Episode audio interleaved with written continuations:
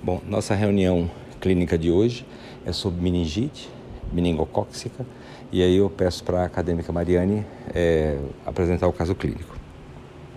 Obrigada, doutor. Bom dia, pessoal. Então vamos lá. Hoje eu vou apresentar um caso clínico na disciplina de PMI 4. Os docentes da disciplina todo mundo já conhece, e a mim também. Uh, o caso é de uh, da, da GVS, 18 anos, sexo feminino, residente procedente de Realeza. A queixa principal foi dor de cabeça, febre e vômito. Uh, sobre a história da doença atual, ela começou, com, ela começou a apresentar sintomas no dia 20 de janeiro e os sintomas começaram com cefaleia intensa, febre, é, a ferida de 40 graus e episódios de vômitos. Ela procurou atendimento na, é, na UPA e na consulta ela referiu viagem para Dourados há uma semana e ela apresentou na volta dor de garganta, é, fez o teste de Covid, o PCR deu negativo. Uh, de história pregressa, ela nega comorbidades, alergias, nega gestação e nega uso de medicação contínua. No exame físico, o, o médico constatou a presença de petequias generalizadas por todo o corpo, rigidez de nuca, sinal de Kerning positivo. Uh, a, no momento da consulta, a paciente apresentou cefaleia intensa, uh, relatou vômitos persistentes da medicação prostração e sudorese. É, os exames laboratori laboratoriais iniciais estavam com hemoglobina de 11, hematócrito de 33, 36, leucócitos de 20.500, com 8% de bastões, um PCR de 32 e uma creatina de 0,9. Ela tinha um quadro anêmico de, e infeccioso com desvio à esquerda. Então, a conduta foi iniciar o tratamento com antibiótico terapia e foi encaminhada para um hospital de referência porque onde ela estava não tinha infraestrutura para dar seguimento no caso dela. Na, aqui eu trouxe um resumo do, da admissão hospitalar que ocorreu no mesmo dia do atendimento e ela veio encaminhada para o Hospital São Francisco e na admissão, o, o exame físico foi uh, o paciente em regular estado geral, lúcido orientado em tempo e espaço, mucosas úmidas e coradas, uh, a cianótica nictérica, a saturação de 96%, o, a hemoglobina de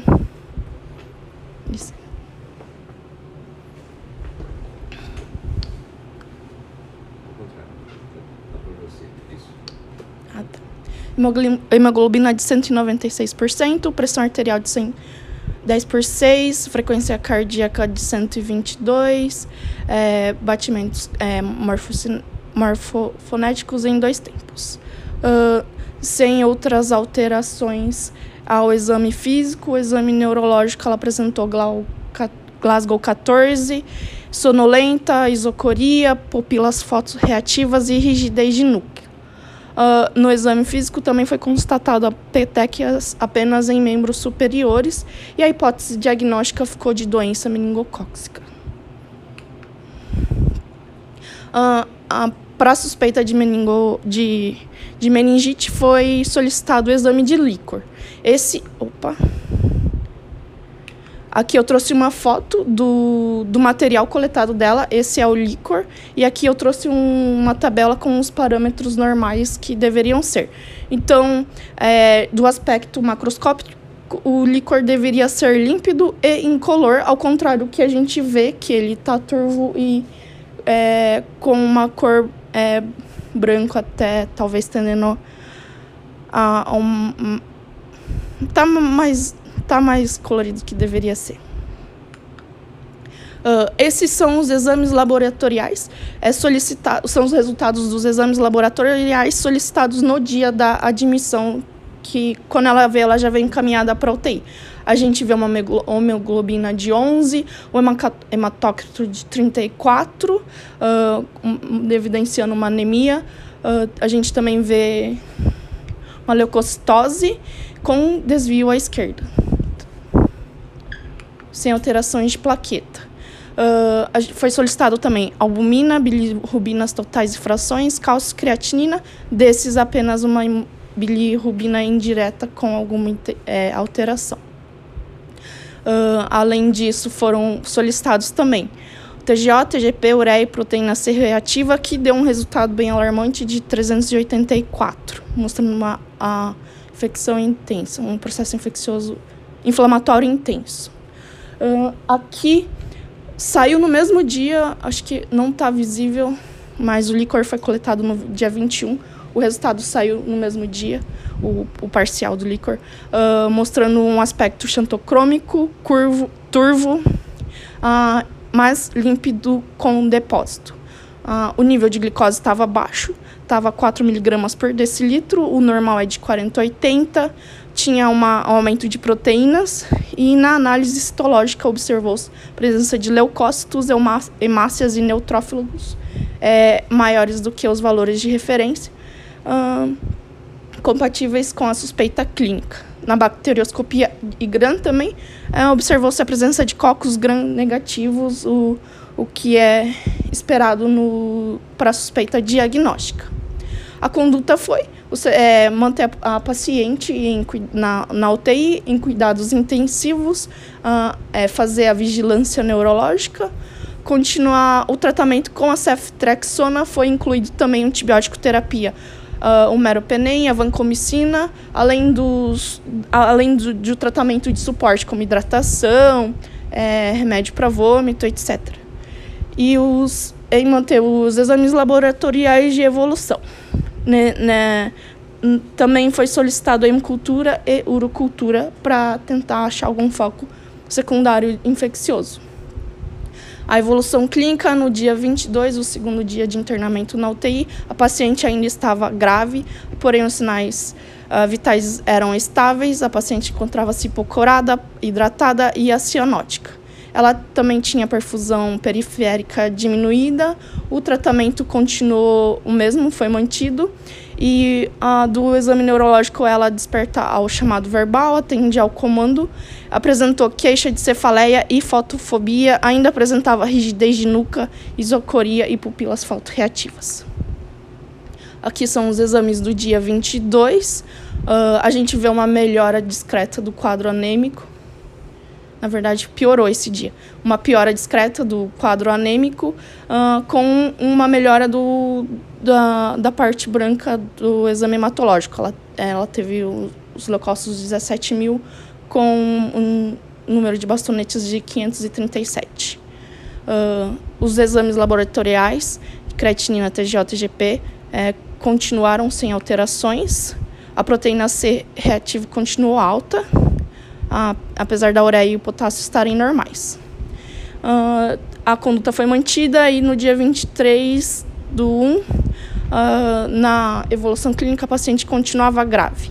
Sinais estáveis, uh, manteve-se hipocorada, hidratada e cianótica, apresentou perfusão periférica normal e ela teve uma melhora, melhora do quadro neurológico. Ela estava desperta e comunicativa, atende a comandos, uh, a, ainda apresentava queixa de cefaleia e fotofobia, rigidez de nuca, isocoria e pupilas fotorreativas. Uh, esses são os exames do dia 23. As hemácias de 3,6, hemoglobina de 9, hematócrito de 28 e os leucócitos de 18 mil. Os exames laboratoriais de rotina para UTI, creatinina, ureia, potássio estavam normais. O sódio, uh, nesse dia foi solicitado o tempo de protombina, eu, eu, o resultado saiu 13,5 segundos, aí, mas o TPA estava normal. Aí eu não entendi se teve algum tipo de conduta para esse resultado ou só foi um, um achado, ou se teve alguma alteração ou indicação que tivesse para solicitar esse exame. Na evolução clínica do dia 24, a paciente estava desperta comunicativa, uh, sinais vitais estáveis, hipocorada hidratada e acianótica. Ela apresentava perfusão periférica normal e teve melhora neurológica da cefaleia, não teve mais sinais de irritação meníngea e ou vômitos. A conduta foi alta da UTI e seguimento no internamento do hospitalar. Uh, o resultado dos exames laboratórios de hemocultura e, é, e urocultura foram negativos, mas eles saíram, os resultados solicitados no dia 21 saíram no dia 24. Por isso que eu trouxe eles aqui. Uh, do dia 25 ao dia 29, ela ficou internada no, na enfermaria. A paciente encontrava-se é, desperta e comunicativa, sem alterações significativas no, no exame físico. Uh, foi solicitado uh, uma TC de crânio e tórax, ambas com resultados normais. Uh, no, no dia 24 veio o resultado da anti, do antibiograma do líquor, que deu negativo. Uh, e, e, esses exames laboratoriais, laboratoriais solicitados no dia da, da admissão também foi a cultura de vigilância de swab nas, anal e nasal é, também deram negativos. Esse foi um, um, o, o exame que confirmou o diagnóstico. Ele saiu no dia 25 do 1 e o resultado foi positivo para Neisseria meningitis tipo C. Uh, a evolução clínica no dia 30 do 1, a paciente estava bem, ela recebeu alta hospitalar sem medicação contínua, sem prescrição de medicação contínua. Uh, foi orientada quanto aos sinais de piora e, e procurar atendimento nesse caso. Essas foram as referências que eu usei. Eu queria agradecer a atenção de todos. Isso aí. Alguma dúvida da, da história? Alguém quer perguntar alguma coisa? Quer comentar? Não? Ela tinha tomado a vacina? Tinha. Tinha, tinha tomado. Alguma coisa? Tem que fazer reforço da vacina? Não.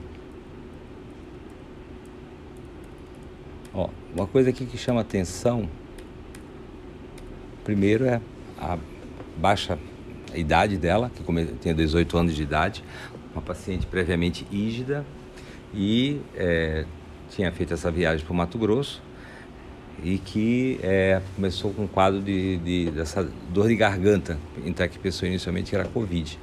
É, o meningococo é um, é um germe que coloniza a nossa é, orofaringe, então por algum motivo, alguma situação dela, houve uma, uma quebra de, de da estabilidade que fizesse com que essa bactéria não, não entrasse a nível é, corporal e aí acabou desencadeando o processo.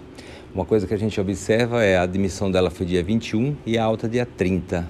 Então você vê que a paciente ela, ela chegou num estado, é, evoluiu para uma, uma piora importante, chegando a ficar comatosa, foi para uma UTI e recebeu alta é, no dia 30, com uma, uma evolução extremamente satisfatória, que é a, a evolução normal, esperada, de uma paciente com uma meningite meningocóxica, é uma forma extremamente fatal. E como a gente viu, o sorotipo C é a, a, o tipo pior, então que é o tipo que a gente faz as vacinas para meningite. Né? Então é, é o tipo que você tem que fazer a quimioprofilaxia dos, dos contactantes, né? familiares e pessoas, inclusive, que tiveram contato com ela durante a emergência, que foi feito e é, devido à capacidade alta de alta infecção de, de espalhar pela comunidade. É um, uma, uma, doença que a Mariana comentou de notificação compulsória. Você tem que avisar a vigilância, porque esses casos têm que ser quantificados. É importante você encaminhar o líquor para o LACEN. O LACEN vai fazer a sorotipagem, pode ser o A, B ou C então a gente com isso você consegue fazer uma, uma, uma avaliação e entender melhor isso aí.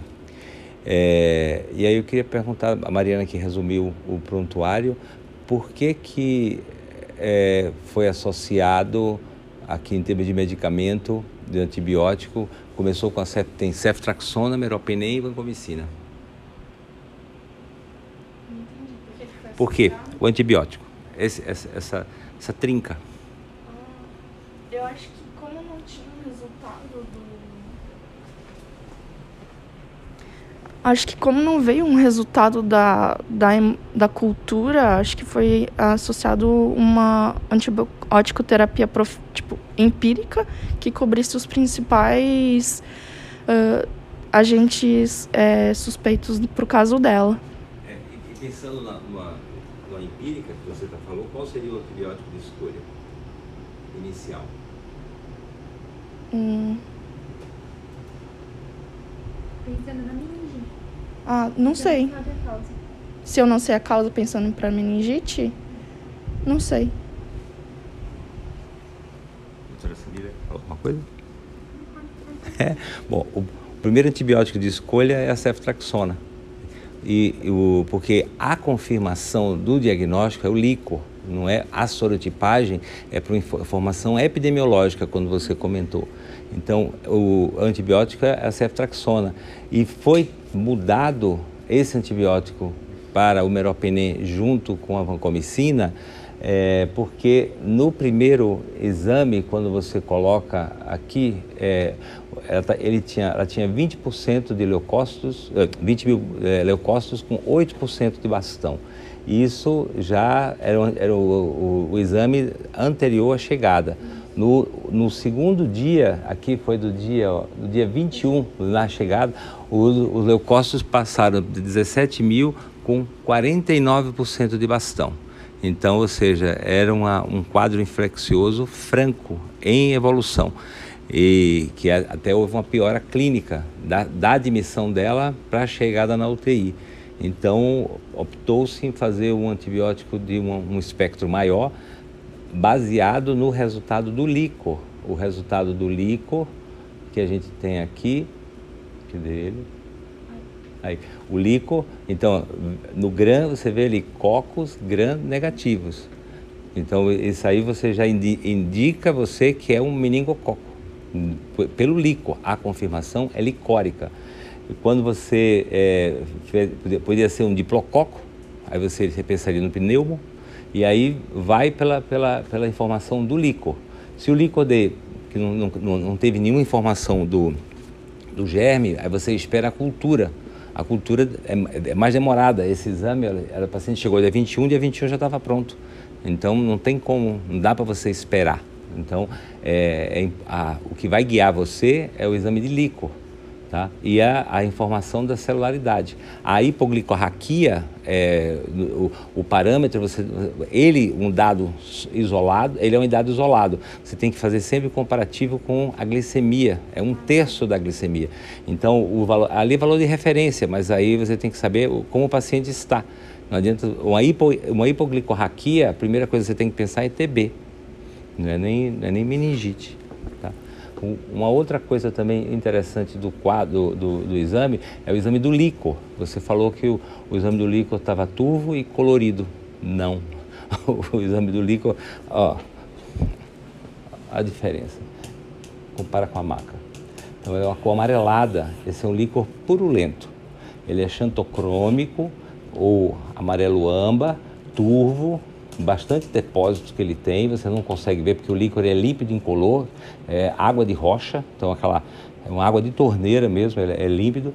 Olha a diferença da cor. Então é uma cor amarelada. Essa cor amarelada é, a gente já chama já de, de purulento, isso aí. Opa. Putz. E é, outra coisa também da, da do, do, quadro é, dela é quando ela, ela chegou, ela tinha petequias. As petequias é indicativo de uma, uma meningococcemia, que você tem que separar, são, são duas coisas. É você é, é o paciente com meningite e o paciente com a, a meningococcemia. Então, que, que são entidades distintas e que você não pode é, é, colocar. O paciente pode ter uma meningococcemia, você vai ver isso mais em criança, e não ter meningite. Ou o paciente pode ter meningite e pode ter meningococcemia. Tá? Então, as coisas, no caso dela, tinha as duas. E a, a, a indicativo disso era justamente a, a, ocorrência das petequias. As petequias, por isso que tem aquele exame que foi feito lá de, de, de coagulação, que na realidade não tem uma importância, é, devido ao fato que ele é, ele tem é, é, o quadro dele é mais sistêmico, não é um quadro é, é localizado e ali a alteração era muito é muito simplória, mas você tem que separar as duas coisas, meningococcemia e a meningite. E lembrando que a meningite meningocócica é um é uma, é uma, é uma doença extremamente é, fatal e que você tem que ter em mente que a intervenção médica se requer rápida. Se você demora a fazer esse diagnóstico, o paciente vai a óbito. E aí você perde o, o a janela de tratamento. Tá? Então, é como eu comentei, é um, é um quadro extremamente assim, rápido, de evolução rápida e, e fatal. Deixa eu ver, tinha outra coisa para falar da, daqui. Não, o resto eu falo depois. Então tá. Agora vamos chamar as, as meninas, as, as marinas, para fazer a apresentação do, do trabalho científico.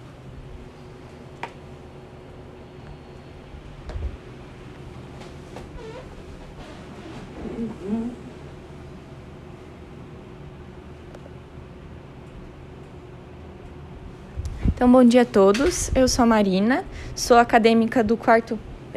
Sou acadêmica do quarto ano de medicina da UniOeste e hoje a gente vai falar um pouquinho mais sobre meningite para contextualizar o caso clínico que a gente acabou de ver. Então, como referência, eu peguei esse guia de vigilância epidemiológica que foi publicado pelo Ministério da Saúde no ano de 2009. Então, só falando sobre os pontos principais que eu vou abordar durante essa apresentação, a gente vai falar sobre as características gerais das meningites, é, quais são os aspectos clínicos e laboratoriais que ela apresenta vamos falar um pouco mais sobre o tratamento, aspectos epidemiológicos e também sobre prevenção e controle. Então, falando sobre as características gerais. A gente sabe que a meningite é um processo inflamatório das meninges e também do espaço subaracnoide. É, e a gente pode ter como causa agentes infecciosos e não infecciosos. Como agentes infecciosos, os principais são as bactérias, os vírus e os fungos, e como não infecciosos, a gente tem como exemplo os traumatismos. Então, aqui na imagem, tem uma exemplificação do que seria uma meninge normal em comparação com uma meninge inflamada. Aqui só para a gente lembrar que é super importante que a meningite ela faz parte né, da lista nacional das doenças de notificação compulsória desde 2006. Então, assim que a gente está diante de um caso suspeito, ele não precisa nem ser confirmado, você já vai ter que fazer a notificação para o SINAM. Falando um pouco mais sobre as meningites bacterianas, que do ponto de vista clínico são as mais importantes, não que elas sejam as mais prevalentes, porque as mais prevalentes são as virais, mas do ponto de vista de manejo clínico, é, elas são as mais importantes. A gente tem como principal agente etiológico a Neisseria meningitidis, que é o famoso meningococo, que ela é um diplococo gram-negativo, como a gente viu ali que saiu no líquor na bacterioscopia de Gram, é, aparece ali como que, como que ela é vista na bacterioscopia. Então é importante a gente saber que, a, que o meningococo é um diplococo gram-negativo. Ele tem, vários soro, ele tem vários sorogrupos, que é o A, o B, o C, o W e o Y. A gente sabe que o mais importante deles é o C, e é por isso que a gente tem a vacina contra, contra ele, é, disponível no SUS. E a gente também tem é, outro agente etiológico importante, que é o Streptococcus pneumoniae, que é o pneumococo, e ele também é um diplococo, é, ele também é um diplococo, mas no caso é, ele é um gram positivo. A gente também tem o Haemophilus influenza, é, ele é um bacilo gram negativo. Hoje em dia ele não é mais tão comum, porque desde que a vacinação contra o Haemophilus influenza do tipo B foi instaurada, instaurada a gente teve uma diminuição é, considerável dos casos por Haemophilus. A gente também tem a Listeria monocitogenes. Aqui ela é importante é, do ponto de vista quando a gente for ver é, o acometimento de meningite nos extremos de idade, porque ela vai estar presente e quando a gente tiver um meningite, por exemplo, em crianças menores de, de um ano ou idosos maiores de 60 anos, quando a gente for fazer a antibiótico terapia empírica, a gente sempre tem que pensar em listéria e cobrir com ampicilina. E a gente também tem como um agente etiológico bacteriano o Mycobacterium tuberculosis, que é um bacilo, bacilo álcool ácido resistente. Falando sobre os agentes etiológicos virais, os principais são os enterovírus. E eles vão ser é, representados pelo poliovírus, o ecovírus e o coxsackie. Então aqui eu trouxe um quadrinho que o próprio, é, o próprio guia, o próprio artigo trouxe, de uma lista dos principais agentes etiológicos das meningites. Então, como eu falei, a gente tem a Neisseria, a gente tem o Haemophilus, o pneumococo e o Mycobacterium tuberculose. Aqui ele traz alguns outros, por exemplo, o Staphylococcus aureus, a Pseudomonas aeruginosa. Eles não são tão comuns, mas geralmente eles vão estar ligados com alguns é, eventos específicos. Por exemplo, o Staphylococcus aureus e a Pseudomonas, elas vão estar mais ligadas é, a processos que, de meningite pós-traumatismos ou é, pós-neurocirurgias. É, no caso da Escherichia coli e também do Streptococcus do grupo B, que é o H. lactiae, é, eles vão estar mais presentes em, em meningite em recém-nascidos, porque são bactérias que estão mais prevalentes é, no canal do parto. É, nos vírus, a gente, como viu, os principais representantes são os enterovírus, mas a gente pode ter meningite viral por outros agentes, como, por exemplo, o vírus do, da cachumba ou do herpes. E Uh, como agente biológico fúngico, o principal que a gente tem é o criptococo, mas lembrando que para o paciente desenvolver uma meningite fúngica, ele vai, tá, vai ter que ter um estado de é, imunossupressão importante. Então, como que é, vai ser feita a transmissão né, desses micro-organismos? Geralmente é feito por gotículas e secreções da nasofaringe e a gente precisa ter um contato prolongado. Então, no caso da meningite tuberculosa, a gente vai ter que ter o contato prolongado com pessoas que tenham escarro positivo à baciloscopia, ou seja, sejam bacilíferos. E o modo de transmissão fecal-oral, ele vai ser importante, principalmente no caso das infecções por enterovírus.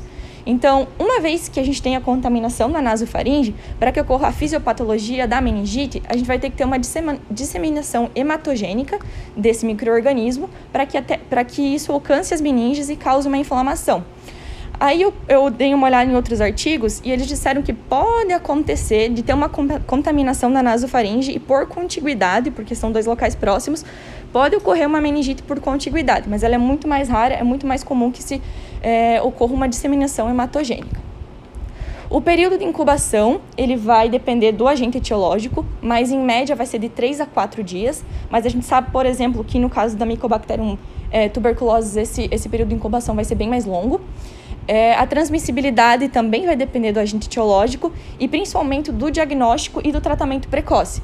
Por quê? Porque, por exemplo, no caso do meningococo, a gente vai ver que ele vai desaparecer da nasofaringe, portanto, ele não vai ser mais transmissível após 24 horas de antibiótico terapia. Então, assim que se a gente fizer um diagnóstico e um tratamento precoce, a transmissibilidade vai ser diminuída.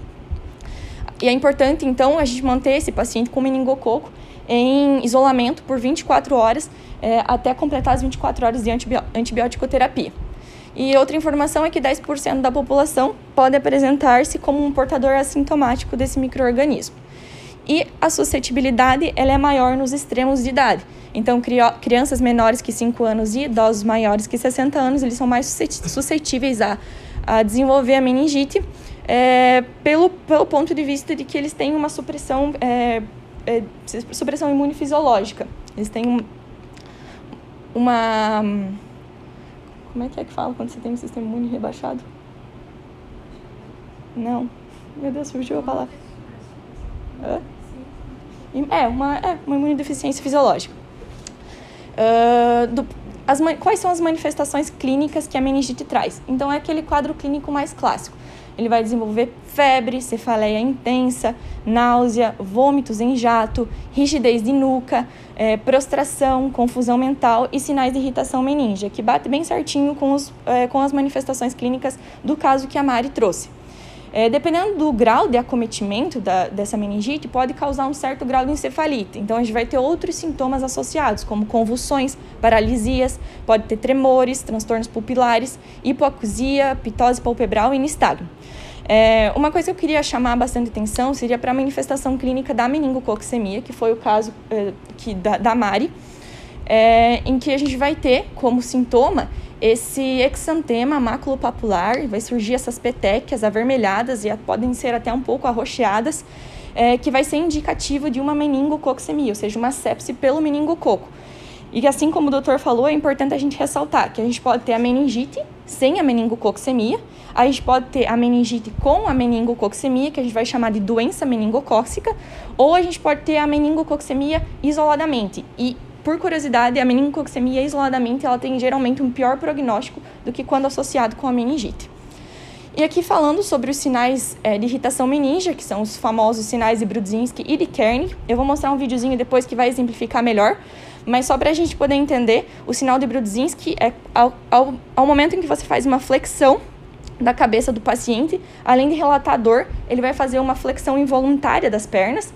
E no sinal de Kernig, você vai fazer uma flexão da coxa sobre o quadril. E quando você for fazer a extensão da perna, o paciente também vai relatar dor e vai fazer uma flexão involuntária é, da cabeça. Falando sobre as manifestações clínicas virais, de um modo geral, ela é muito semelhante às outras meningites agudas é, bacterianas, por exemplo. Mas o que vai ser curioso é que ele vai ter um bom estado geral associado à presença dos sinais de irritação meníngea. A duração do quadro geralmente é menor que uma semana, então tem uma resolutibilidade bem rápida. E como eu falei, os principais agentes são os enterovírus e ele pode ter por ser entrovírus, a gente pode ter algumas manifestações que podem acontecer, podem anteceder a meningite ou podem ser concomitantes a ela, como, por exemplo, manifestações gastrointestinais, respiratórias e até mialgia. Então, aqui um videozinho exemplificando o sinal de Kernig. Então, ao fazer a extensão da perna, o paciente vai relatar dor e vai fazer a flexão involuntária do pescoço. E o de Brudzinski, que ao você fazer fletir a cabeça do paciente, ele vai fazer uma flexão da perna. Eu acho que aqui está um pouco exagerado esse sinal. Acho que não, talvez não seja tão expressivo assim, eu nunca vi um na prática. É, mas é só para a gente poder, poder entender o mecanismo do, do, do sinal. Então, como que é feito o diagnóstico laboratorial da meningite? Então, a gente tem vários exames que a gente pode lançar mão. Por exemplo, o exame quimiocitológico do líquor. A gente pode fazer uma, bacilo, uma bacterioscopia direta do líquor. A gente pode fazer uma cultura tanto do líquor, tanto do sangue, tanto do, do raspado das petequias, por exemplo, no caso de uma meningococcemia. Ou a gente pode fazer uma cultura das fezes. A gente pode fazer uma contra-imunoeletroforese cruzada. A gente pode, pode, também pode fazer o teste de aglutinação pelo látex e a gente também pode, na hora da coleta, ver como está o aspecto desse líquor. Então, como eu estou falando aqui, todos esses exames, eles envolvem é, o, o, uso do líquor, nada mais justo do que a gente fazer uma punção licórica nesse paciente. Como que é feito? É geralmente feito entre a terceira e a quarta vértebra lombar. A gente vai inserir a agulha até o espaço subaracnoide, onde a gente vai colher esse líquido, o líquido cefalorraquidiano. E a partir daí a gente tem alguns valores que vão falar mais a favor de, uma, de um tipo de agente etiológico. É, eu vou, vou, focar aqui na bacteriana e na viral, que são as mais comuns, mas só para a gente ter um ponto de partida, o que seria um líquido normal, né? Seria, teria um aspecto límpido, incolor, teria uma glicose maior que 40. Então, é, o normal seria a glicose 2 terços da glicose capilar do paciente. É, o número de proteínas ele é baixo, a celularidade é muito baixa ou nada de células e as culturas são negativas.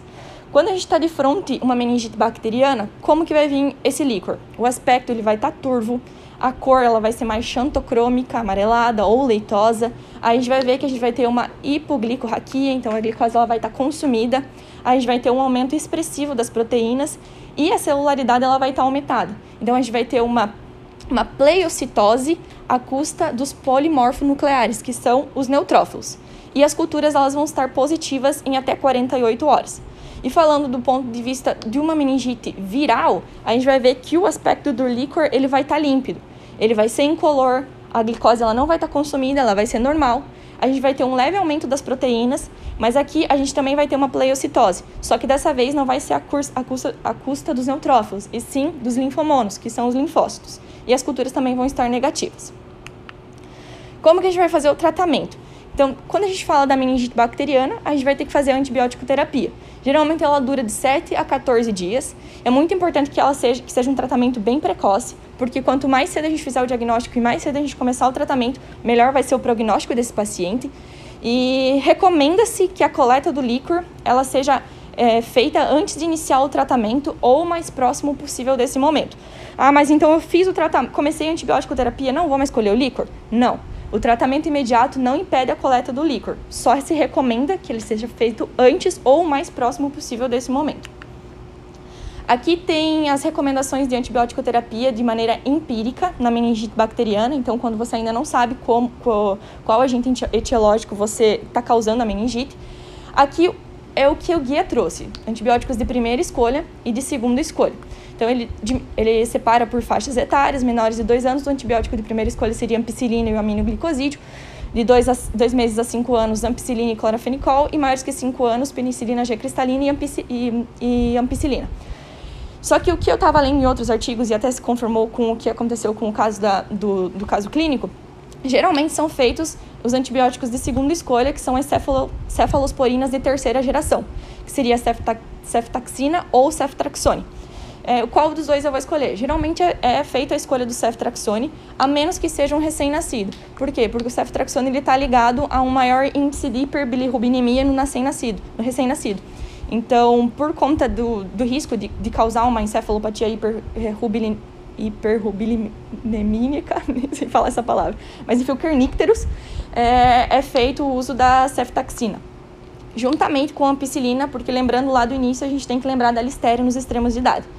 Aí, para as outras faixas etárias, a gente vai fazer o uso do ceftraxone tranquilamente.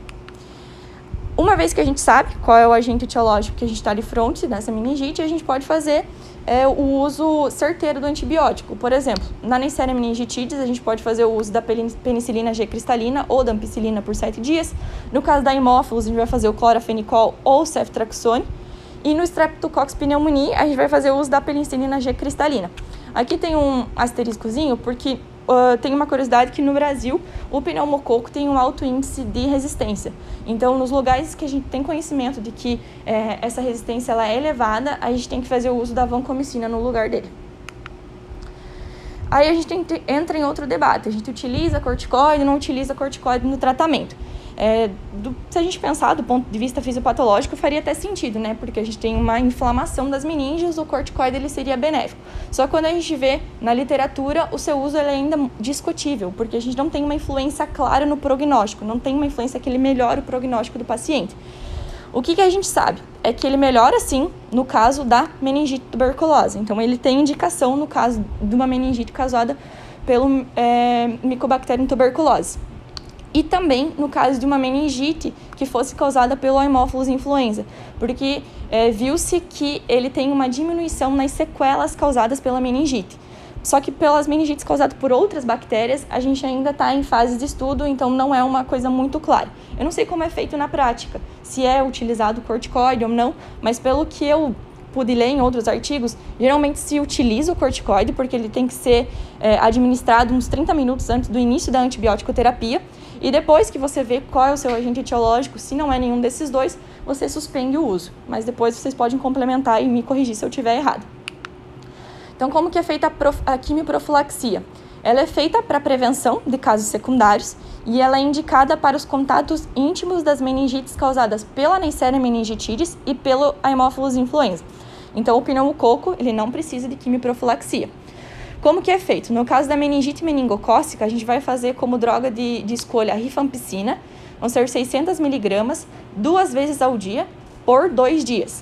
E quem que vai ser elegível para essa quimioprofilaxia? Então, vai ser contatos domiciliares, contatos de escola, mas não é a escola inteira, é as pessoas que estudavam na mesma sala desse paciente, ou até de creches, profissionais da saúde que, por exemplo, tenham passado por, por algum procedimento invasivo desse paciente, por exemplo, uma intubação, sem os equipamentos de proteção individual e o próprio paciente. Então, o próprio paciente ele vai ter que tomar é, a quimioprofilaxia se lá no início do tratamento ele não fez uso do ceftraxone, porque o ceftraxone ele tem o poder de eliminar é, o meningococo da nasofaringe do paciente e assim ele não ser mais transmissível. Então, se o paciente não fez uso do ceftraxone, ele vai ter que também fazer a quimioprofilaxia. No caso do hemófilos, a gente também vai fazer o uso da rifampicina, 600 miligramas, mas aqui é uma vez ao dia por quatro dias. E quem que vai ser elegível também para essa profilaxia? Então, vai ser os contatos domiciliares, mas apenas se nessa casa tiver uma criança que for menor que um ano e que não esteja vacinada ou que esteja com a vacinação incompleta. Se a gente tiver um caso desse, todo mundo na casa vai receber a quimioprofilaxia.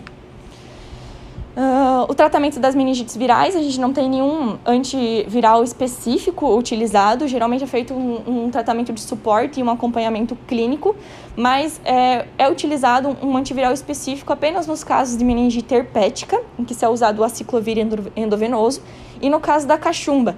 Então, nas meningites causadas por cachumba, a gente pode fazer uso dessa globulina específica hiperimune, mas não é porque ela vai melhorar o prognóstico do paciente é, ou fazer uma resolução mais rápida do quadro, mas sim ela vai prevenir os casos de orquite nos pacientes do sexo masculino. Então, falando bem rapidinho sobre os aspectos epidemiológicos, porque depois a Losada, a outra Marina, vai se aprofundar mais.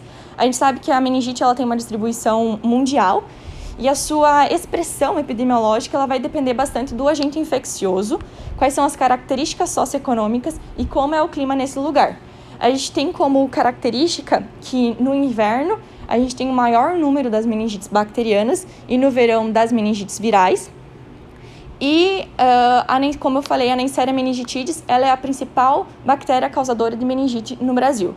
Ela tem um alto poder de causar epidemias e ela pode atingir todas as faixas etárias, mas ela tem uma, uma maior incidência nos menores de 5 anos, especialmente no lactentes de 3 a 12 meses. Por que, que menor que 3 meses não, é, não se encaixa ali? Porque ainda tem os anticorpos da mãe passando para o bebê, o que confere uma proteção é, para o recém-nascido. Ela também foi causa de epidemias no Brasil, por exemplo, nos anos 70 e 80, os sorogrupos A e C e posteriormente o B deram um, um trabalho. E aí por isso até, até por isso que hoje em dia tem a vacina contra o meningococo C. A meningite por Haemophilus influenza do tipo B era a segunda maior causa de meningite até os anos de 1999 até que foi instaurada a vacina, com, a vacina conjugada contra o Haemophilus influenza do tipo B e a gente observou uma queda de 90% na incidência dos casos. Então, hoje, a segunda maior causa de meningite é pelo Streptococcus pneumoniae. Ele é, também é mais frequente em crianças menores que 5 anos e a gente observa uma maior é, letalidade quando comparada com o meningococo e o Haemophilus. Então, falando um pouco mais sobre a, a imunização que a gente tem disponível no Sistema Único, o que, que não. É, a gente tem a vacina tetravalente, que vai conferir, dentre todos esses outros é, agentes, uma proteção contra a hemófilos influenza do tipo B, que está é, prevista no Programa Nacional de Imunização. A gente tem a vacina contra o bacilo de Koch, que é a famosa BCG, que também é disponível pelo SUS. A gente tem a vacina pneumocócica, pneumocócica 10 valente, que vai conferir uma proteção contra o pneumococo, que também está disponível no Sistema Único de Saúde. Aí a gente tem, por fim, a vacina meningocócica do tipo C, que também está disponível publicamente. E depois a gente tem os outros sorogrupos da, da meningite, a meningocócica B e a ACWY, que essas elas não estão é, disponíveis no, no sistema público e sim apenas no privado. Então, se você quiser se imunizar contra é, esse, esses sorogrupos, é, você vai ter que pagar por elas. Agora eu vou passar a palavra para. Ah, não. Só discutir um pouquinho o teu, antes de passar para adiante. É, eu queria perguntar uma coisa para a Marina. Marina, você começou ali falando.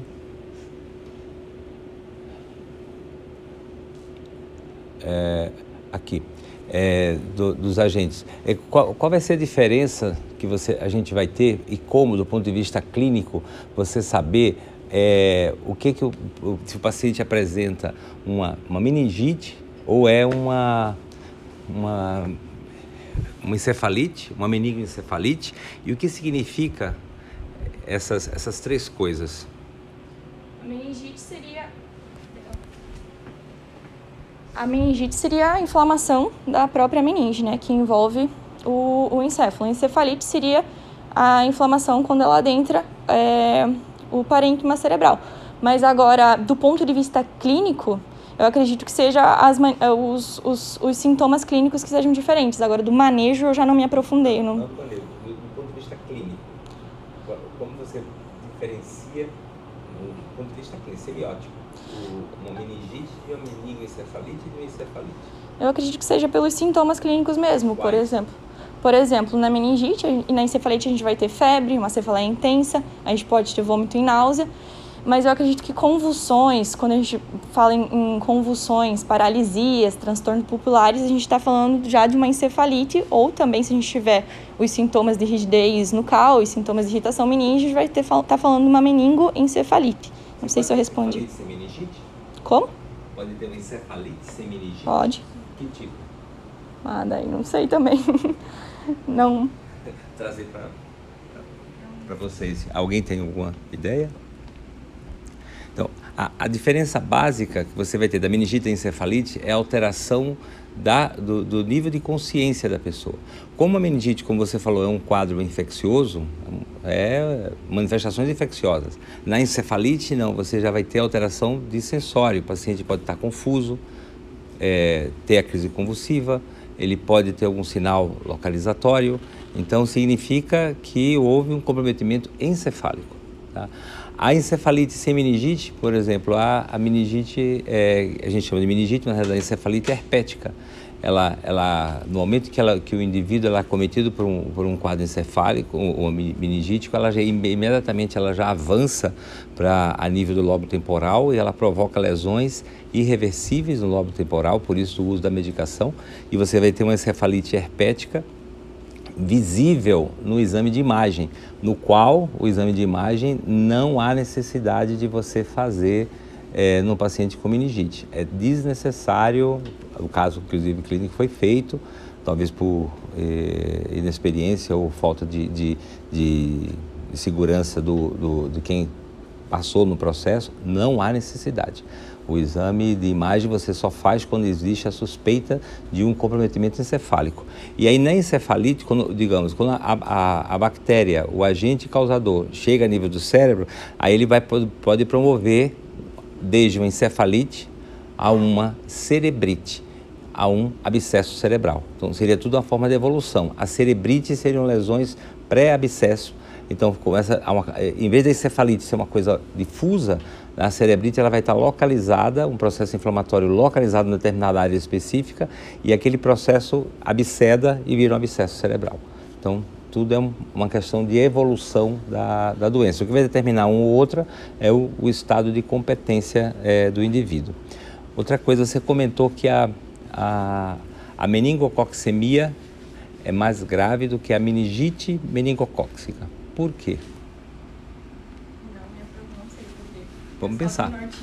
Não, não, não, não, artigo não vai ter. Vamos pensar. Por quê? Por quê? Por quê? Alguém tem alguma ideia? Por quê? Oi? É, porque é, é, é um quadro, na realidade, como se fosse uma sepsis. Então você vai ter o comprometimento é, difuso por uma alteração sistêmica, enquanto que a meningite é localizada. Mas é que o que não fez sentido na minha cabeça é que a meningococcemia é mais isoladamente, ela é mais grave do que Sim, sim, sim, porque você vai ter alterações no processo de coagulação, no processo de, é, então você vai ter, começa com petecas, daqui a pouco você tem é, é, equimoses, daqui a pouco você tem hemorragia, então ela pode entrar até numa CIVD, entendeu?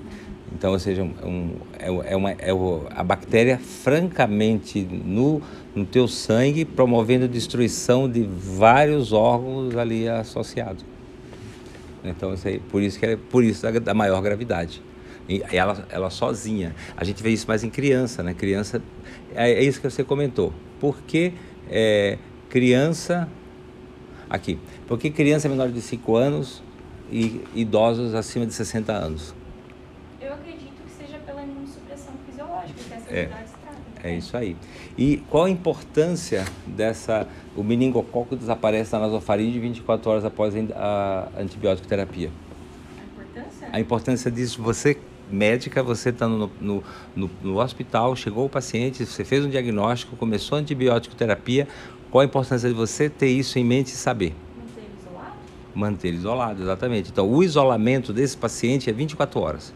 Começou o antibiótico, terminou 24 horas, ele vai para lá conjunta. Aí você fala, ah, mas isso é, é clássico, é sério. Não, essa paciente mesmo, por mais que eu falasse que não precisava ela ficar isolada, ela ficou três dias isolada. Todo mundo tem medo.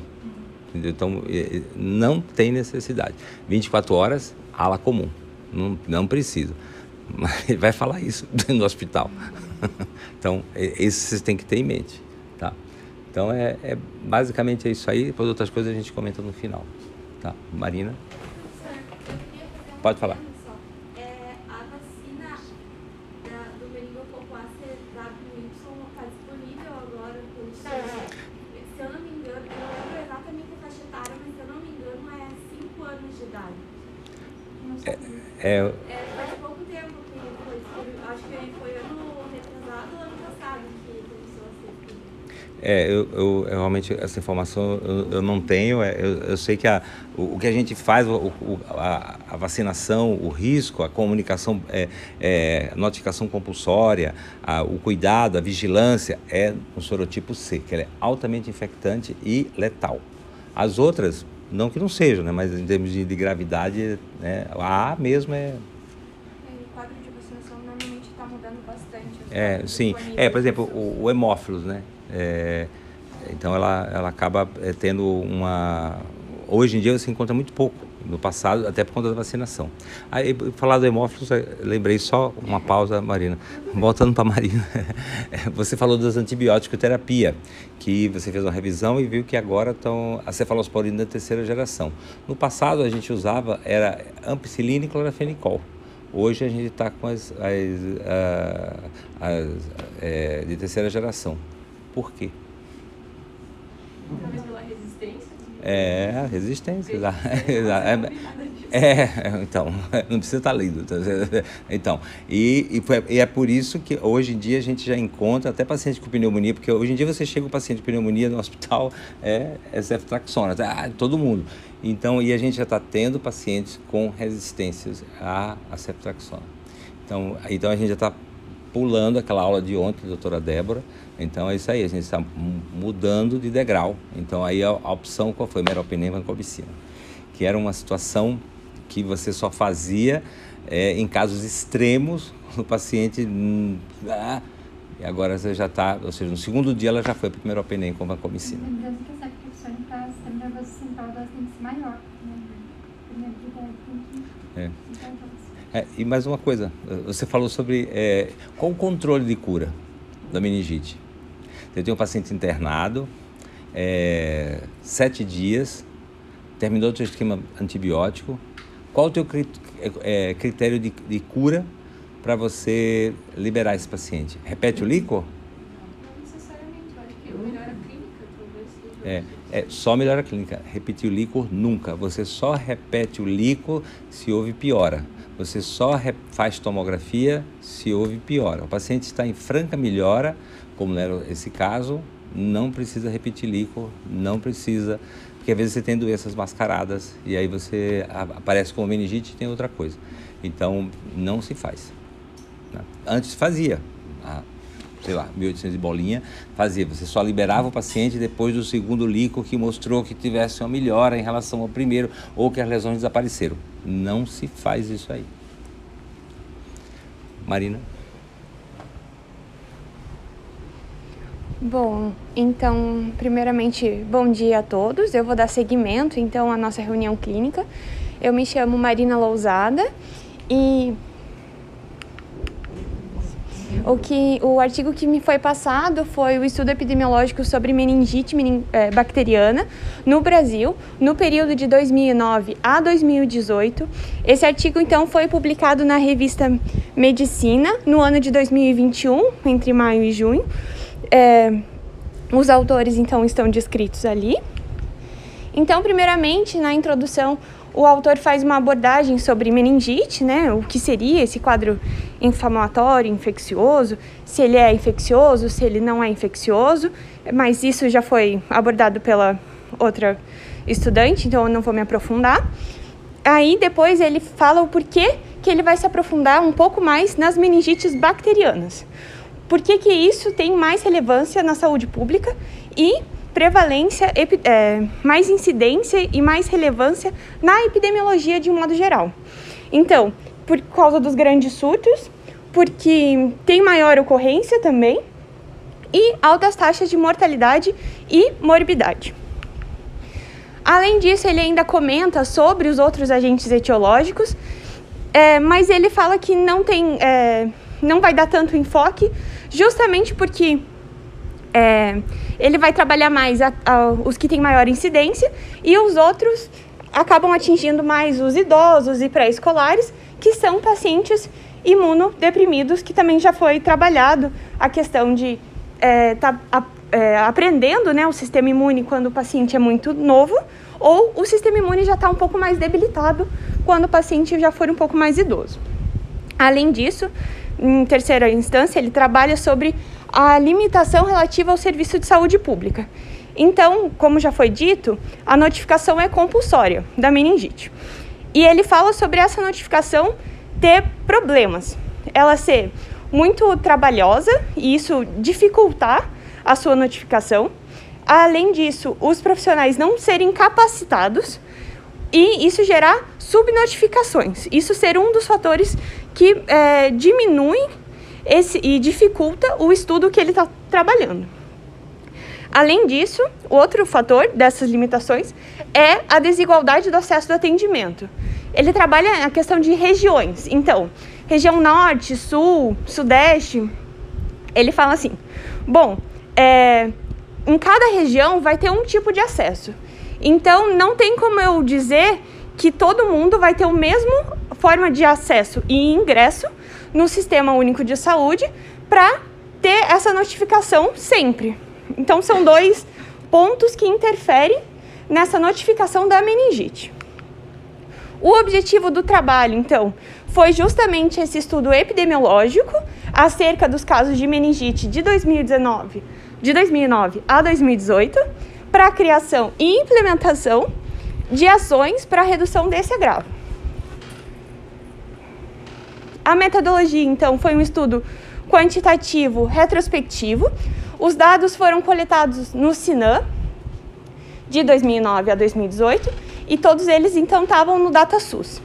Os dados foram coletados e agrupados conforme, então, sexo, idade ou agente patogênico.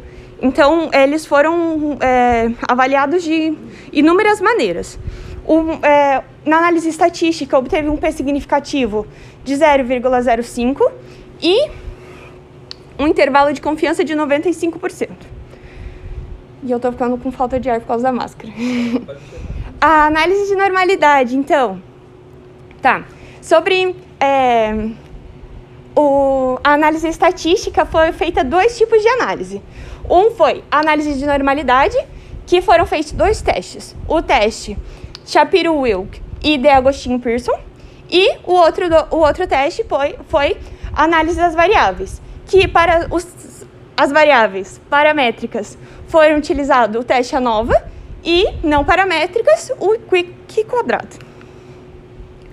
Como resultado, nesse período, então, de 2009 a 2018, foram mais de, 53, mais de 52 mil casos, quase 53, sendo que a média anual foi de 5.292,6 casos. E quando agrupados, a gente vê que teve maior prevalência, então, nos casos de meningite por outras bactérias. Eu até deixei os, os agentes aqui, mas o mais importante que eu quis deixar. Tá, eu vou ter que tirar porque eu tô ficando com muita falta de ar. Uh. O que eu mais quis deixar aqui mesmo é a questão de o, a quantidade de patógenos que estavam inclusos nessa classificação de meningite por outras bactérias. Então, é, é o porquê ficou tão é, grande essa porcentagem de 55%? Justamente porque na notificação tinha um, é, não estavam especificado meningite por bactérias e não eram especificado. Então, é, o menor número foi por tuberculose. E daí ele começa a abordar por gráficos, que foi, fica bem fácil para a gente começar a compreender os resultados e começar a discutir. Então, de 2009 a 2018, a gente vê, então, que a prevalência, então, de meningite bacteriana e foi diminuindo os casos com o passar dos anos. O segundo gráfico que ele traz é em relação à variável sexo. A variável sexo tem maior incidência no sexo masculino, mas ele não consegue embasar é, na literatura o porquê isso acontece. O terceiro gráfico, e esse é bem legal, a gente já até explanou mais sobre o assunto, que é em relação à etiologia segundo a faixa etária. O primeiro pico de incidência de meningite é do primeiro ano ao nono ano. Isso se mostrou nos estudos que ele, no estudo que ele fez. Então a gente vê aqui é o azul, né? O primeiro pico do primeiro ano ao nono, que é a menor de 10 anos. O segundo pico é os 60 anos, justamente por causa da imunossupressão e tudo mais que a gente já conversou. A questão aqui é que o segundo pico no, da, no, na pesquisa dele foi dos 29 ao 39 anos. E isso não foi é, justificável segundo a literatura. O quarto gráfico, então, ele traz sobre a relação de raça e, e correlatárias, que o prime a primeira incidência em relação à cor branca, seguida pela cor parda. E aqui eu trouxe em relação à tabela que ele aborda no final, já dos resultados e discussões, que é ele, como eu falei, ele fala bastante na relação de regiões. E a gente vê aqui que o Sudeste tem maior incidência dos casos de meningite. E daí ele, ele trabalha assim: bom, tem mais incidência. Por que isso acontece? Isso acontece porque provavelmente a taxa populacional é muito maior. E provavelmente o acesso à saúde também é maior. A notificação seja melhor. Então não tem como a gente falar que a incidência maior é puramente outras coisas. São múltiplo, múltiplos fatores que vão influenciar. Aí a outra tabela que eu trouxe aqui é sobre a relação de estados e eu quis trazer mais por causa do Paraná, pra, já que é a nossa região, para a gente acabar trazendo aqui que, assim como em todos os outros dados que eu acabei trazendo, a meningite por bactéria também é prevalente aqui no nosso estado. E daí, no final, ele acaba trazendo sobre a estratégia dessa prevenção. Como seria essa estratégia de prevenção? Cobertura vacinal. Mas a cobertura vacinal é simples? Aí ele fala, não. Porque em alguns estados que tem renda per capita menor e desigualdade econômica, a gente já vê que a cobertura vacinal é diminuída. Então, é, a, são múltiplos fatores, de fato, que vão influenciar. Além do acesso, a notificação, vai ter a renda per capita e a desigualdade de acesso e a desigualdade econômica. E no final, ele ainda traz mais uma problemática, que é o Sudeste e Sul e alguns, em algumas regiões e estados do Nordeste teriam esse cenário socioeconômico para um, teoricamente ter uma cobertura vacinal plena. E por que que então eles têm números de casos de meningite alta? Aí ele trabalha outros fatores. Bom, o sul e o sudeste têm, é, é, são regiões mais frias, tem mais umidade. Então, esses são fatores que podem influenciar. Clima pode ser fatores que influenciam também. Além disso, ele fala sobre é, ter mais população. Então, ele vai trazendo outros fatores que são influenciáveis. E para concluir, então, o trabalho, é, é notável, então, que houve sim essa redução e que a prevalência de meningite bacteriana não especificada. Só que daí tem essa questão dela não ser especificada é por falha técnica, por subnotificação por não estar tá específico é, qual germe ou patógeno é da meningite bacteriana. Ademais, então, ele fala sobre o perfil dos pacientes, então, que no, no, na pesquisa dele, o, a meningite por e bacteriana não especificada tem prevalência em menores de 10 anos, o, a pneumocócica, prevalência entre os 5, 40 e 59, e a tuberculose, prevalência dos 20 ao 39. Bom, acho que era isso, minha apresentação. Muito obrigada a todos. E aqui estão as minhas minha referências. Não, eu não tenho nenhuma consideração. Alguém tem alguma dúvida, alguma questão? Pode. Ponto seria mais custoso para o Estado fabricação e produção de vacina em relação ao atendimento hospitalar de, do, da, da doença que ao meu entender, parece que é muito custoso, apesar de ser em poucos casos relativamente. É, mas é, é, é, justamente isso aí. Você, você para fazer uma cobertura vacinal, por isso da importância da é, notificação compulsória.